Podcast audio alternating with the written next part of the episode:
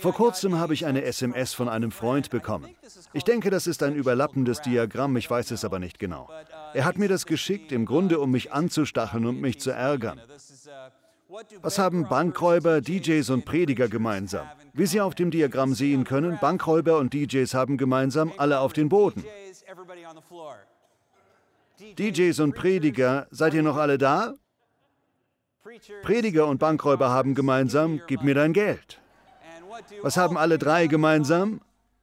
Hände hoch.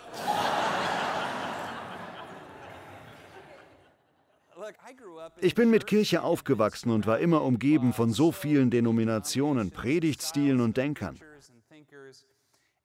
Ich kann sagen, dass eine meiner größten Sorgen beim Predigen des Evangeliums der Ballast des Predigers an sich ist, vor allem wenn es um Großzügigkeit geht. Prediger allgemein, wir reden noch nicht mal von Fernsehpredigern. Ich meine, die Geschichte ist so chaotisch wegen Leitern, die Geld für sich selbst genutzt haben, für welchen Vorteil auch immer. Manchmal denke ich, dass ich nicht über Großzügigkeit reden kann, wenn ich Menschen am Fernseher oder in dieser Kirche erreichen will, weil das eine Abwehrhaltung bewirkt. Eine große Mauer entsteht und die Menschen denken, ich wolle nur ihr Geld. Ich möchte, dass Sie wissen, dass mich das herausfordert. Zuerst würde ich sagen, dass diese Kirche über mein Gehalt entscheidet. Wenn also mehr Geld reinkommt, bekomme ich keine Gehaltserhöhung und keinen Bonus oder irgendetwas. Ich mag es nicht, mehr Geld zu bekommen. Der Grund, warum wir wollen, dass Menschen Geld spenden, ist, dass wir verletzte Menschen erreichen können. Wir können bessere Musik machen. Wir können ein größeres und besseres Gelände haben.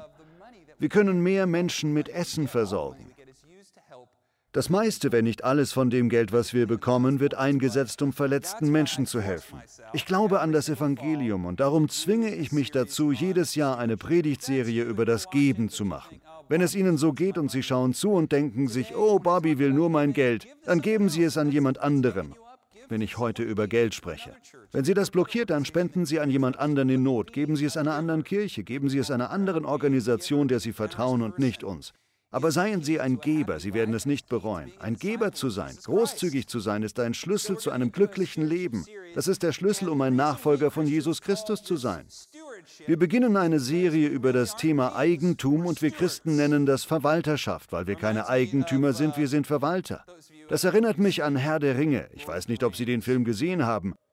Wenn Sie Herr der Ringe noch nicht gesehen haben, dann bin ich super neidisch auf Sie.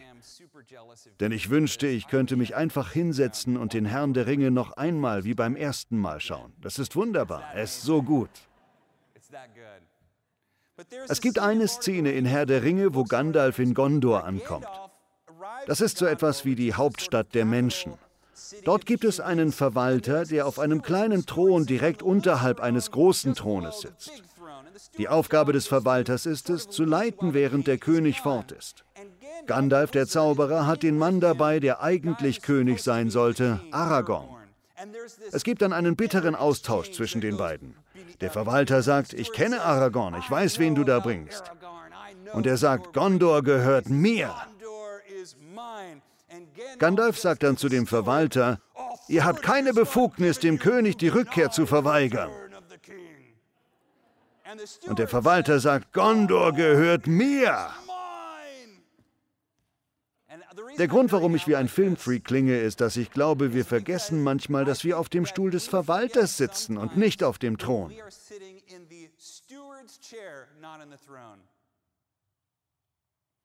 Alles, was wir haben, ob arm oder reich, gehört Gott. Wenn Sie ein Nachfolger Jesu sind, dann haben Sie bekannt, dass alles, was Sie haben, Gott gehört. Sie sind in Ihrer Taufe gestorben. Sie haben diesen Gedanken bezeugt dass sie in ihrer Taufe mit Christus gestorben sind, damit sie mit Jesus Christus zum neuen Leben auferstehen. Wenn sie das bekannt haben, dann haben sie die Krone von ihrem Haupt abgenommen. Sie haben sie Jesus gegeben und gesagt, Herr, alles, was ich habe, gehört dir. Wenn so etwas passiert, dann werden wir Verwalter. Nicht Königinnen, nicht Könige. Wir werden Verwalter. Wir verwalten Gottes Geld und Gottes Sachen. Alles, was wir haben, gehört ihm. Bei ihrer Taufe haben sie ihm ihr Herz gegeben, ihren Körper, alles. Das ist es, was es eigentlich bedeutet, Gott wirklich sein Leben anzuvertrauen. Loslassen und darauf vertrauen, dass er in diesen Dingen besser ist als wir. Also machen wir es. Wir verwalten und wir vertrauen es Gott an. Ich denke oft, dass wir mehr gesegnet werden, wenn wir das tun. Wir haben dann in der Tat mehr im Leben. Wir haben mehr, das uns gegeben wurde. Gott wird immer Dinge tun, die uns dienen. Nicht nur in unserem Geben, sondern in allen Aspekten des Lebens. Wissen Sie, denen ist so gut für Sie, das ist es wirklich. Ich weiß noch, wie ich als Junge Taekwondo gelernt habe, ein koreanischer Kampfstil. Ich glaube, das hat gut zu mir gepasst. Ich würde sagen, dass ich wahrscheinlich mehr übers Kämpfen beim Eishockey gelernt habe als beim Taekwondo. Beim Eishockey sagen sie nur, zieh dem Typen das Trikot über den Kopf und hau dein Knie auf seine Nase. Das war sehr effektiv. Beim Taekwondo hatte ich einen großartigen Trainer. Er hieß Master Miley. Er trainierte mich, meinen Bruder und meine Stiefmutter. Wir kannten ihn viele Jahre und er trieb uns immer dazu an, Champions zu sein. Ich erinnere mich an eine Sache, wo wir uns dehnen sollten. Ich konnte nicht so tief gehen und ich mochte dehnen nicht. Ich hasste dehnen. Er sagte, Schuller, geh tiefer und dehn dich. Ich darauf, Master Miley, das tut weh. Er meinte darauf, Schuller, wenn es nicht ein bisschen weh tut, dehnt es nicht. Wenn es nicht ein bisschen weh tut, dehnt es nicht. So sollte es mit unserem Geben sein. So sollte unsere Nachfolge sein. Dehnen ist übrigens sehr gut für Sie. Es wird immer mehr gesagt, dass wir für unsere persönliche Gesundheit Dehnübungen machen sollten. Wenn Sie sich dehnen, dann öffnet das Ihren Körper. Wenn Sie sich dehnen, dann macht Sie das stärker. Wenn Sie sich dehnen, dann werden Sie beweglicher. Es gibt Hinweise dafür, dass Sie länger leben und besser schlafen werden. Das ist auch wahr, wenn wir uns in unserer Großzügigkeit dehnen. Wenn wir Menschen in Not helfen, wenn wir für wohltätige Zwecke geben, wenn wir das, was wir haben, einsetzen, um Menschen in Not zu helfen, bis zu dem Punkt, an dem es dehnt. Es reißt nicht, aber es dehnt sich. Das ist gut für sie. Das wird sie beweglicher machen, das wird sie gesünder machen, das wird sie stärker machen. Sie werden länger leben und sie werden besser schlafen. Ich möchte allen, die geben, sagen, und das sind viele von ihnen, dass sie sehr großzügig zu Menschen in Not sind, zu dieser Kirche, zu anderen wohltätigen Organisationen. Ich möchte sagen, dass ich glaube, dass ich irgendeine großzügige Person hier nach vorne ans Mikro holen könnte und fast jeder sagen würde, dass er noch nie bereut hat, großzügig zu sein. Ich habe noch nie bereut, Menschen in Not etwas zu geben. Dieses Dehnen bringt mich zu einer bekannten Geschichte aus dem Alten Testament, die Geschichte von der Witwe in Zapat. Das ist eine bekannte Geschichte, in der ein niemals leer werdender Krug mit Öl und ein Behälter mit Mehl vorkommt. Das ist eine Geschichte von Elia. Und sie beginnt im Buch der Könige, eine Geschichte über die Könige von Israel. Sie zeigt, dass die meisten Könige böse waren. Ich glaube, es waren acht gute, aber der Rest, ich glaube 32, waren alle ziemlich schlecht. Sie wurden immer schlechter und schlechter und schlechter. Der schlechteste ist wahrscheinlich Ahab. So beginnt die Geschichte. Ahab ist König von Israel. In der Bibel heißt es, dass Ahab mehr Böses vor Gott getan hat als alle seine Vorgänger. Was hat Ahab gemacht? Ahab hat eine Frau aus Sidon geheiratet. Sie ist bekannt als Isabel. Sie hat zwei Gottheiten mitgebracht, Baal und Asherah. Als sie heiraten, fängt Isabel an, die Menschen in Israel in der Anbetung von Baal und Asherah zu trainieren. Ahab selbst baut einen Tempel für Baal und einen heiligen Pfahl für Asherah. Falls Sie diese heidnischen Götter nicht kennen, Asherah ist das hebräische Wort wahrscheinlich für Astarte, die ist ein bisschen bekannter. Das ist die Göttin der Fruchtbarkeit, der Lust, des Sex und des Krieges. Stellen Sie sich vor, was Anbetung von Astarte wohl bedeuten würde die Göttin von Sex und Krieg. Ich meine, da fallen einem keine guten Bilder ein und wahrscheinlich nur Sachen, über die wir in der Kirche nicht reden sollten. Mit ihr kam der Gott Baal, der bekannteste und böseste der heidnischen Götter. Baal taucht natürlich dauernd auf. Baal ist auch der Gott der Fruchtbarkeit, aber auch des Regens, des Taus, des Donners. In der kanaanitischen Götterwelt hat Baal oft die Funktion wie Zeus. Er ist ein Gott, aber irgendwie ein König über alle Götter. Baal hat fast immer diese Form im Altertum. Hier ist ein Bild davon, was mit dem goldenen Kalb passiert. Als Mose auf dem Berg ist und Aaron sagt, ein Klumpen Gold ist ins Feuer gefallen und dabei kam dieses Kalb heraus. Hier ist wirklich ein Bild mit einer 2000 Jahre alten Baalsfigur. Anbetung von Baal war immer präsent. Sie denken, warum ist er so böse? Warum ist Anbetung von anderen Gottheiten so böse? Wir vergessen dabei, dass die damaligen Leser des Buches wussten, dass die Anbetung von Baal bedeutete, Kinder zu opfern. Es bedeutete das Ausnutzen der Schwachen. Es bedeutete den Armen den Rücken zuzukehren. Diese Figur stand als Symbol der Fruchtbarkeit und der Lust und der Habsucht und des alles haben wollens auf Bauernhöfen, Märkten und an Orten des Wohlstands. Erstaunlich ist, dass seit Tausenden von Jahren dieses verrückte Bild eines goldenen Bullen existiert. Vor den Orten des Wohlstands, an Marktplätzen und Börsen, als Symbol des Alles nehmen und alles haben.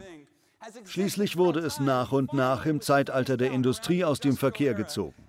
Ich bin froh zu sagen, dass dieses Bild endlich verschwunden ist. Das hier ist der schnaubende Bulle vor der Wall Street, der in der Tat wie aus dem Nichts erschienen ist. Der Künstler, der das gemacht hat, hatte gar nicht die Erlaubnis, es da aufzustellen. Er hat ihn einfach mitten in einer Nacht im Jahr 1987 dort abgesetzt und seitdem ist er in New York. Ich stelle diese Frage. Ich liebe den Geist der Industrie. Ich liebe den amerikanischen Geist, Geschäfte aufzubauen und zu betreiben. Das ist wunderbar.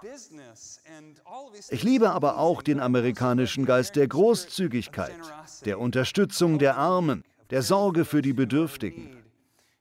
Wenn ich diesen Bullen sehe, dann erinnert er mich an all das, was ich an der Wall Street hasse, und ich vergesse dabei, was ich an ihr liebe.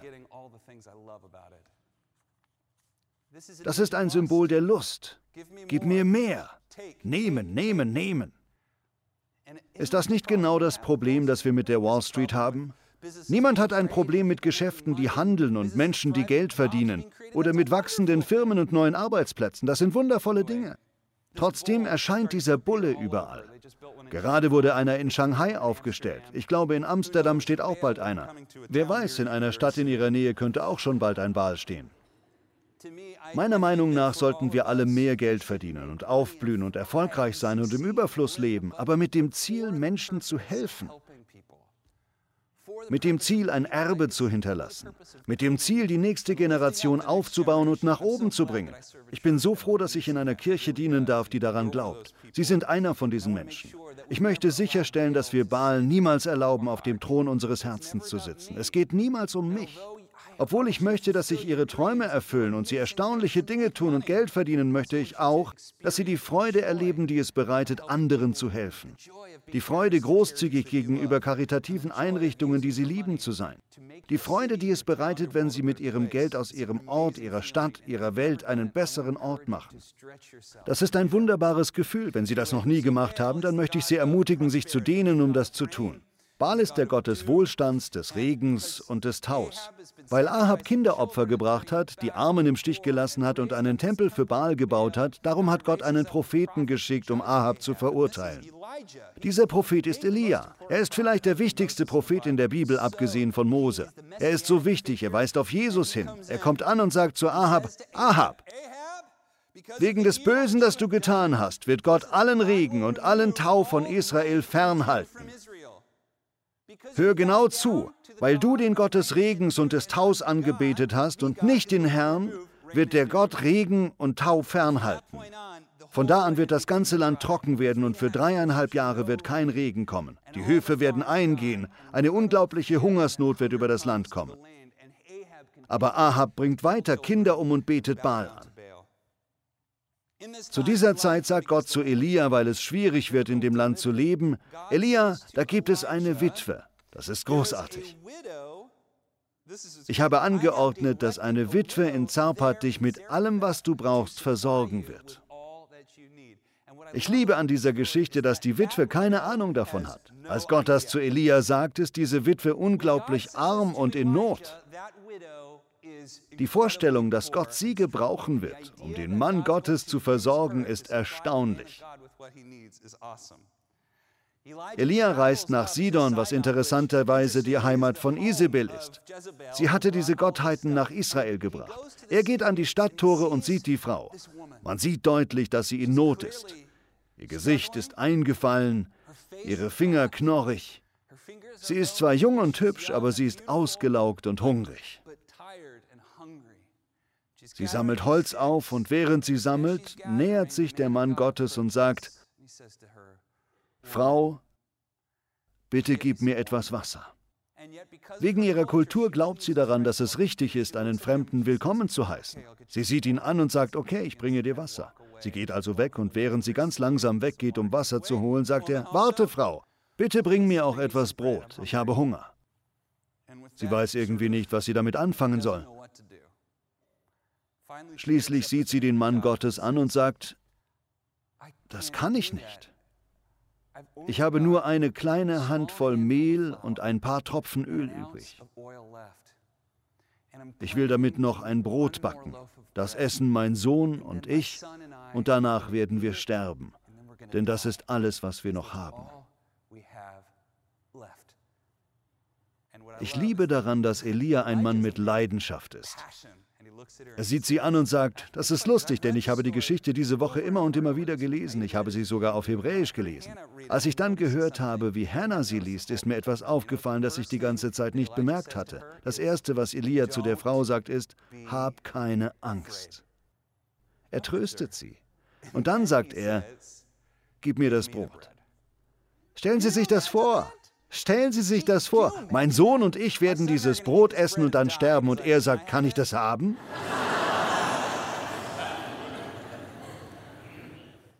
Er sagt, hab keine Angst, mach mir das Brot und dann wird noch etwas für dich übrig bleiben. Das Erstaunlichste daran ist, dass die Frau das macht. Für diejenigen von Ihnen, die Eltern sind, können Sie sich vorstellen, wie sich das anfühlt, wenn Ihr kleines Kind verhungert? Ich weiß noch, dass ich auf einem Missionseinsatz verhungernde Kinder mit ihren Müttern oder Vätern gesehen habe. Ich konnte mir nicht vorstellen, wie es ist, als Eltern völlig hilflos zu sein und ein Kind sagt zu dir, Mama, ich habe Hunger. Mama, ich habe solchen Hunger. Hast du etwas zu essen? Mama, ich bin so hungrig, dass es weh tut. Mein Bauch tut weh. Diese Frau, die ja selbst verhungert und ihr Sohn verhungert, sie sieht etwas in diesem Propheten. Gott rührt ihr Herz an, auf unglaubliche Weise großzügig zu sein. Und sie hat Glauben. Sie gibt ihm ihren letzten Bissen Brot. Und obwohl sie keine Jüdin ist, obwohl sie eine Heidin ist, sieht Gott ihren Glauben und rechnet ihn ihr als Gerechtigkeit an.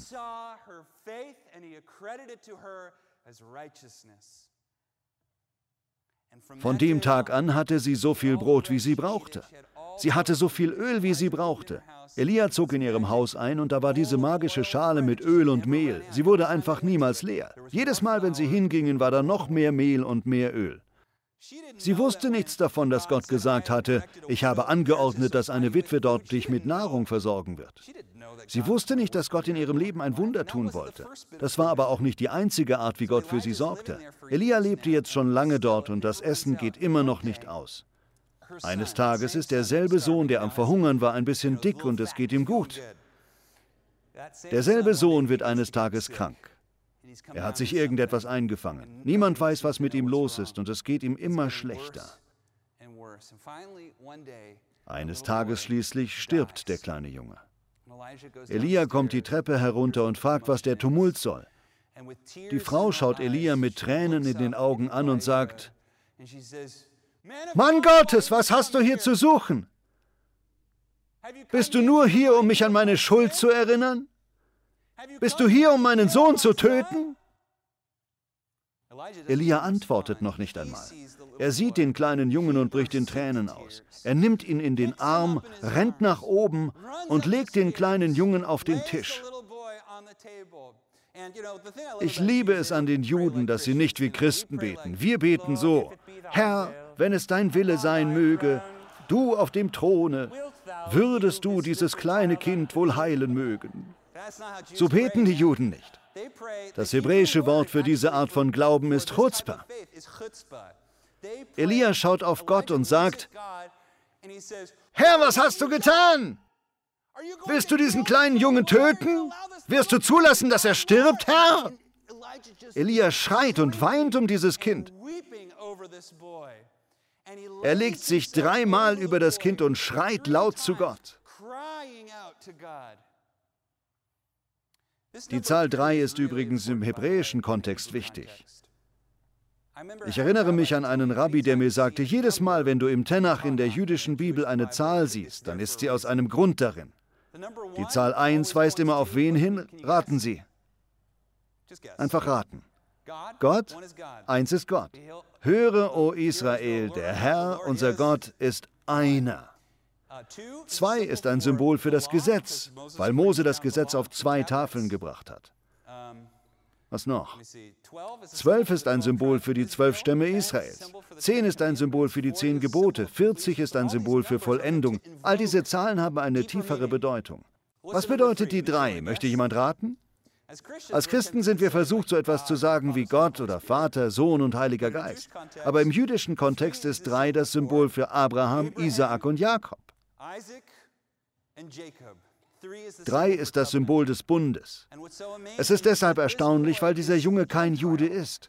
Er ist kein jüdischer Junge und dennoch legt sich Elia dreimal über ihn und sagt damit, Gott, denke an deinen Bund mit mir. Er sagt zu Gott, Gott, tu mir das nicht an. Ruf mich nicht zu dieser Witwe, um sie zu versorgen, und dann stirbt ihr Sohn. Denke an den Glauben, den sie hatte, als sie ihre letzte Scheibe Brot an einen Fremden gab, damit dieser nicht sterben muss.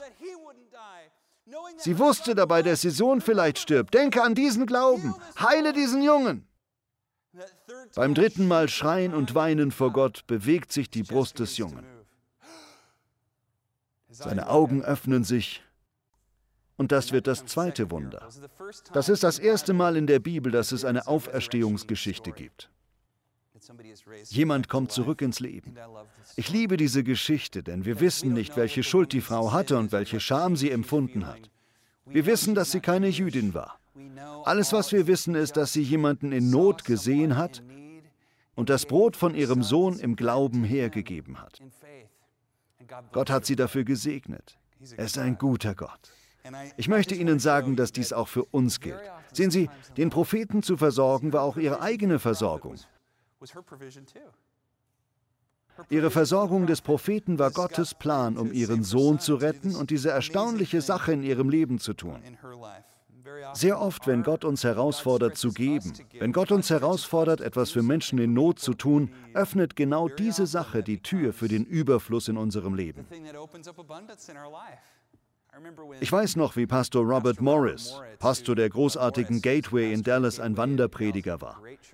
Er hat sich immer auf die Großzügigkeit von anderen Menschen verlassen und wusste nie, wo das Geld herkam.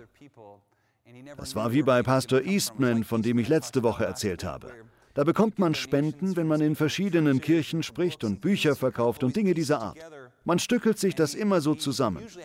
Robert hatte eine Vorstellung davon, was er im Monat brauchen würde und wusste, wie viele Einladungen zum Predigen er brauchen würde, um leben zu können. Er kommt also in diese eine Kirche, die einzige für diesen Monat, und er fragt Gott, Herr, wie soll ich durch diesen Monat kommen und meiner Familie Essen auf den Tisch bringen? Er geht also in diese Kirche und im Gottesdienst erzählt eine Missionarin, was sie macht. Und Gott legt den Gedanken auf sein Herz, gib alles Geld, was du heute bekommst, an diese Missionarin. Das Lustige ist, dass die Kirche nach dem Gottesdienst eine große Spende zusammenlegte. Sie gaben sie Pastor Morris. Erstaunlich war, dass es die größte Spende war, die er je bekommen hatte. Es war so viel, wie er für den ganzen Monat brauchte. Er war so aufgeregt und begeistert, aber dann fiel es ihm wieder ein. Gott hatte mir gesagt, gib alles, was du heute bekommst, an diese Missionarin. In dieser erstaunlichen Geschichte gibt er der Missionarin diese Spende weiter. Später am Abend sitzt beim Essen jemand mit ihm am Tisch. Ein Mann im Anzug, den er vorher noch nie getroffen hatte. Dieser Typ fragt, Robert, wie viel Geld haben Sie heute Abend von der Kirche bekommen? Robert sagt, oh, eine ziemlich große Summe. Er sagt, gut, haben Sie den Scheck? Er sagt, nein, ich habe ihn gerade nicht bei mir. Der Mann sagt, wo haben Sie ihn denn? Und dann log Robert, oh, der liegt im Auto. Er erzählt, wie der Mann sich herüberlehnt und sagt, er ist nicht im Auto. Ich weiß, dass Sie ihn weggegeben haben. Gott will, dass ich Ihnen das hier gebe. Und er gibt ihm einen Scheck, der zehnmal so hoch war wie der, den er der Missionarin gegeben hatte. Zwei Dinge also für ihr geben. Seien Sie immer weise. Ich sage Ihnen, dass Sie sich dehnen sollen, aber nicht zerreißen. Ich war auf der Oral Roberts University. Ich habe gesehen, wie Menschen verrückte Dinge getan haben, aber nicht alle von denen waren weise. Darum seien sie weise. Aber lernen Sie beim Geben auch auf Gott zu hören, so wie Pastor Morris das gemacht hat, als er spürte, wie Gott ihm sagte, gib alles, was du bekommst, an die Missionarin. Ich möchte, dass Sie anfangen, das umzusetzen. Wagen Sie es und fangen Sie an, auf die Bedürfnisse Ihres Nächsten zu hören. Bedürfnisse von Menschen, die in Not sind, vielleicht bei Ihrer Arbeit oder in Ihrer Nachbarschaft. Beobachten Sie, wie Gott Ihre Großzügigkeit zum Leben bringt. Vater, wir danken dir und wir lieben dich. Ich bitte dich, dass du jeden, der mir zuhört, reich segnest. Herr, wir lieben dich und wir danken dir und wir geben zurück, was wir können. Das beten wir im Namen von Jesus. Amen.